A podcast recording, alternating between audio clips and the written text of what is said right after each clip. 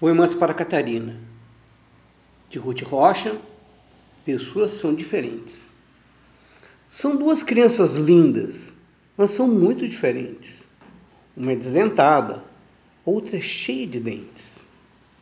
Uma é descabelada, a outra é cheia de pentes. Uma delas usa óculos e a outra só usa lentes. Uma gosta de gelados, a outra gosta de quentes. Uma tem cabelos longos, a outra corta eles rentes. Não queira que sejam iguais. Aliás, nem mesmo tentes. São duas crianças lindas, mas são muito diferentes.